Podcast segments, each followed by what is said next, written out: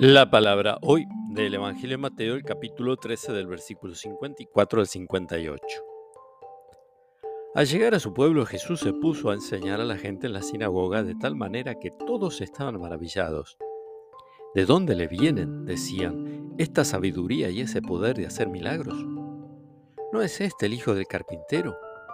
Su madre no es la que llaman María. Y no son sus hermanos Santiago, José, Simón y Judas. ¿Y acaso no viven entre nosotros todas sus hermanas? ¿De dónde le vendrá todo esto? Y Jesús era para ellos un motivo de escándalo. Entonces les dijo, un profeta es despreciado solamente en su pueblo y en su familia.